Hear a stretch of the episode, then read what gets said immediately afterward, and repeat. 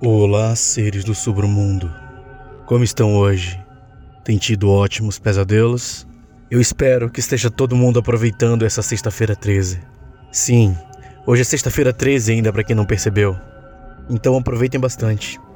E hoje eu vou aproveitar o recado para dar feliz aniversário para a melhor amiga que alguém pode querer ter no mundo. Tayane, feliz aniversário. Que você seja muito feliz. Que continue sendo essa ótima mãe, amiga e tudo mais que você pode ser. Muito obrigado por tudo. Vamos para nossa história? Eu sou o Bruno Lima. Eu sou a Lai. E eu não sou o Bruno Lima. E esse é o Submundo Terror.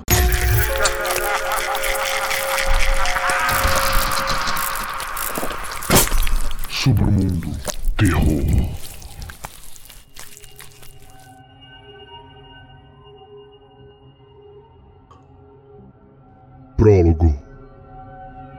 Eu adoro discos de vinil. Eu não compro CDs e raramente baixo alguma música. Normalmente, eu vou a uma loja de disco e compro alguns vinis usados.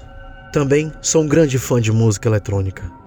Se você me pedir para dizer o nome de 20 músicas de Kraftwerk, pode ter certeza que eu conseguirei. Então, um certo dia acabei descobrindo uma pequena banda independente chamada Electrostal. Pelo que eu pude entender, o nome estava em russo e além de ser o nome de um vilarejo na cidade da Rússia, significava aço elétrico ou alguma coisa assim. O único álbum dessa banda foi lançado em 1974. Chamava-se Record Grooves. Procurei a respeito desse disco na internet e encontrei algumas informações em um site extremamente tosco sobre gravadoras independentes. Descobri que esse álbum era na verdade um single set e para todos vocês que são jovens demais para entender o que isso significa, um single set é um disco de menor tamanho e que tem apenas uma música em cada lado do vinil. Depois de ler mais algumas informações que haviam ali, descobri que esse álbum tinha apenas uma música, mas ela estava dividida em duas partes. O nome da música era Electric Chair, ou cadeira elétrica para quem não fala inglês. Não sei de onde eles tiraram o título Record Grooves, Pesquisei um pouco mais e fiquei chocado descobrir que se trata de um single extremamente raro. Apenas 25 exemplares foram produzidos devido a problemas financeiros, algo extremamente comum nos anos 70. Ao menos, era isso que constava no site. Resumidamente, eu tinha que conseguir esse disco a todo custo. Comprando disco. Eu fui naquela loja que mencionei anteriormente. Era uma lojinha de esquina, com uma porta vermelha e letreiro, mas seu interior era o sonho de qualquer colecionador de discos. Haviam discos por todos os lados, alguns em excelente estado de conservação. Se há algum lugar onde eu posso encontrar esse disco, pensei, é aqui. Entrei e fui falar diretamente com Mark, o dono da loja. Como ele também é um perito em discos de vinil, achei que ele podia saber algo a respeito desse álbum. Por incrível que pareça, eu estava errado. Ele pareceu intrigado quando lhe perguntei a respeito. Ele disse que nunca tinha ouvido falar a respeito do disco, muito menos da banda. Isso me decepcionou, mas decidi dar uma olhada na loja mesmo assim. Depois de procurar um pouco, eu o encontrei. Eu mal podia acreditar. Não era nada surpreendente ver que a capa não estava em ótimas condições. Havia uma camada de poeira nela e parte do papel em que a capa estava impressa havia descascado. Foi aí que eu notei algo estranho. A imagem da capa era diferente. Aquela que eu tinha visto na internet mostrava uma capa preta com lábios ao centro. Essa, por outro lado, trazia um olho arregalado e aparentemente uma lágrima caindo dele. Mas isso não me incomodou muito. Muitos artistas tinham feito diferentes capas para o mesmo álbum também. Mas Teriam os membros da banda feito uma capa diferente para cada um dos 25 álbuns? Isso teria custado mais caro que fazer várias capas idênticas. Outro detalhe estranho: o disco estava perfeitamente conservado. Não havia um cisco de poeira, nem mesmo arranhão. Recoloquei o disco dentro da capa interna e voltei para o caixa. Coloquei o disco em cima do balcão e Mark olhou para mim de um jeito estranho. É estranho, ele disse. Não lembro de ter visto esse disco entrar aqui. Mas quanto que ele custa? Perguntei educadamente, apesar da minha pressa. Sabe de uma coisa? Pode levá-lo de graça. Não vejo nenhuma etiqueta de preço. Não lembro de ter obtido esse disco, então ele é todo seu. Ele disse ainda mantendo aquela expressão intrigada. Aquilo me surpreendeu, mas fiquei bastante feliz. Não tinha muito dinheiro naquele dia e não queria correr o risco de que alguém comprasse o disco antes de mim. Agradeci a Mark e voltei apressadamente para casa.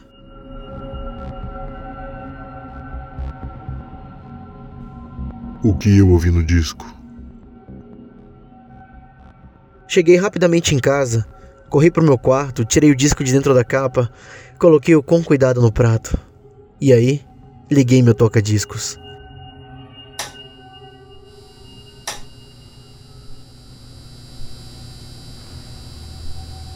Posicionei a agulha na primeira ranhura do vinil e o disco começou a tocar.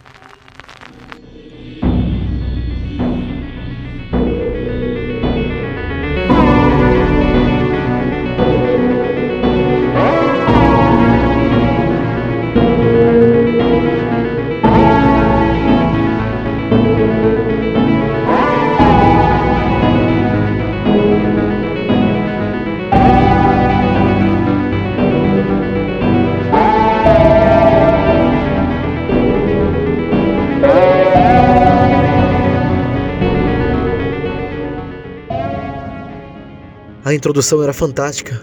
Parecia muito como a música do Kraftwerk, mas com sintetizadores um pouco mais intensos. Era muito cativante e os vocais eram incríveis. Foi aí que as coisas começaram a ficar estranhas. De repente, os vocais ficaram mais e mais eletrônicos, até o ponto em que você mal podia entender o que ele estava cantando. Além disso, a música parecia fora do tom ficou quase insuportável de ouvir. Eram apenas rimas infantis acompanhadas por uma música incrivelmente alta. Finalmente, e é aí que tudo fica mais estranho. O vocalista pede para que uma garota que está no mesmo local que ele cante. Há uma pausa. A música continua tocando ao fundo por um minuto. E então, ouve-se o microfone sendo movido. Então eu pude ouvir uma garota chorando. Júnior, o vocalista, então gritou: Cante! Cante! Cante! Mas ela apenas continuou chorando. E cada vez que ele gritava, ela chorava ainda mais. De repente, ela começou a ceder. A música continuava tocando ao fundo, enquanto Júnior ria para si mesmo.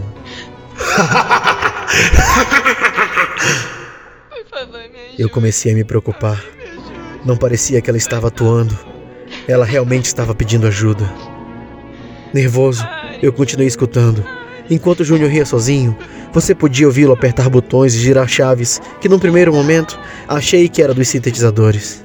Mas, após um grande estalido, veio um zumbido acompanhado pelo som de algo crepitando. E então, a garota gritou ainda mais alto.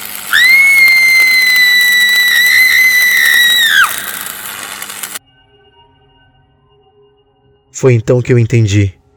Agarrei a capa que estava em cima da mesa, virei-a e olhei a parte de trás. O nome da música era Electric Chair cadeira elétrica em português. Eu derrubei a capa em pânico quando finalmente entendi que aquele zumbido não era nenhum sintetizador. Levantei a agulha, tirei o disco do prato, coloquei-o dentro da capa e guardei tudo dentro do meu cofre.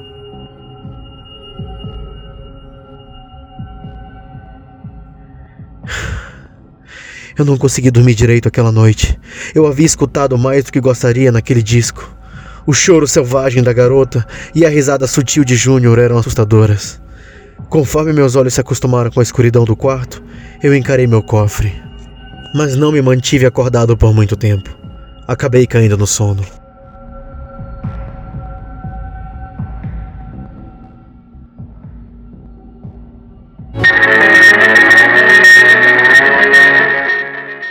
Mais ou menos às quatro e meia da manhã, acordei de repente.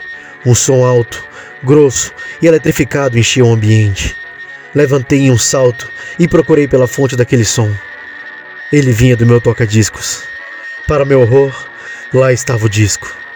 Estava tocando o lado B. Novamente, ouvi aqueles zumbidos e a risada de Carl Jr., enquanto uma música eletrônica extremamente hipnótica tocava ao fundo. Corri pro toca-discos, tirei o disco do prato novamente e liguei a luz. Fiquei chocado ao ver que haviam marcas no disco, e essas marcas formavam as palavras Veja e Cheire, e com letras pequenas no lado A do disco, eletrizante. Parecia que alguém escavou as letras no disco usando um prego quente. Não podia mais suportar isso. Joguei o disco e a capa pela janela, e assim que pude, fui para os fundos da casa e destruí tudo. Um senhor que morava ao lado de nossa casa veio me perguntar o que havia sido todo aquele barulho da noite anterior. Eu disse que não sabia e que certamente não era nada para se preocupar. Não conseguiria imaginar uma maneira de dizer a ele o que havia acontecido. Eu fiquei extremamente calmo nesse dia. Enquanto via alguns discos de blues, eu ocasionalmente olhava pela janela e via os pedaços de vinil espalhados pelo jardim. Tentei ignorar, mas era impossível. Desci apressadamente, peguei uma pá e fui para o jardim. Tentei pegar os restos do disco, mas estavam incrivelmente quentes. Tive que usar uma toalha para recolher tudo aquilo. Cavei um pequeno buraco e joguei tudo lá dentro. Os restos do disco e também a capa. Joguei um pouco de vodka e após olhar por uma última vez, atei fogo naquela porcaria.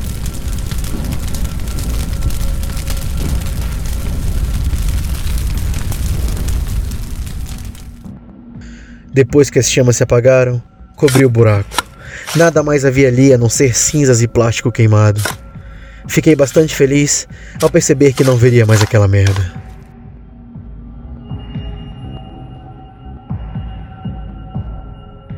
Sete anos depois. Eu ainda consigo me lembrar de todos os horrores envolvendo esse disco, mas nunca me preocupei muito, já que nada aconteceu depois de tudo isso. Mas eu notei algo estranho, algo que eu nunca havia notado antes: um odor forte, como de carne que foi esquecida no fogão e acabou queimando. Foi aí que eu me lembrei e entrei em pânico. No disco, veja e cheire estavam esculpidos por cima de ranhuras. Ainda assim, eu tinha minhas dúvidas quanto a isso ter qualquer coisa a ver com aquele odor. Eu decidi procurar pela fonte de origem dele. Vinha do meu porão. Notei que vinha exatamente de uma rachadura em uma das paredes. Por algum estranho motivo, aquela era a única rachadura da parede e eu nunca havia notado. Nervoso, eu me aproximei dela. O que quer que fosse aquele odor, vinha de dentro da parede. Com cuidado, toquei-a e estava incrivelmente quente. Mas apenas naquele ponto. Todo o resto da parede estava frio pra cacete, uma vez que estávamos no meio do inverno. De repente, parte da parede ruiu. Poeira e pedaços de parede caíram no chão e eu corri de volta para as escadas para não ser atingido. Estava em choque, mas também estava furioso por minha parede ter caído. Peguei uma pá e comecei a recolher toda aquela sujeira jogando num balde. Meu coração parou. Na hora eu senti vontade de vomitar. Eu vi o corpo carbonizado de uma garota, seu rosto totalmente negro com marcas de queimaduras, com fumaça saindo de seus cabelos, e seus dentes estavam trincados com uma coloração de marrom escuro. Sua pele estava com uma textura quebradiça, e pedaços dessa pele morta e queimada estavam espalhadas pelo chão do meu porão, misturados a toda aquela sujeira. Vi sangue saindo de seus olhos, e o odor de carne queimada encheu todo o porão, até o ponto em que eu quase vomitei. Caí no chão e rastejei para fora em pânico. Tentei deixar escapar um grito ou mesmo um choro, mas eu estava petrificado de medo. Fiquei parado por quase meia hora em silêncio. Minha respiração estava pesada. Eu não piscava e tremia muito. Não olhei para o corpo por um bom tempo, mas finalmente tive a coragem de ir até lá e dar uma olhada. Em suas mãos, ela segurava uma cópia do álbum Record Grooves. Ninguém, eu espero que ninguém nunca passe pelo que eu passei. Gostaram da história Seres do Submundo? Eu espero que vocês estejam gostando do cast até agora. Não esqueçam, Se vocês quiserem se tornar um dos apoiadores do canal, visitem o Patreon, o PicPay, e lá vocês encontrarão é, meios de apoiar o canal. Você ajuda bastante o canal a crescer só se inscrevendo no YouTube. Por favor, gente, conto com vocês.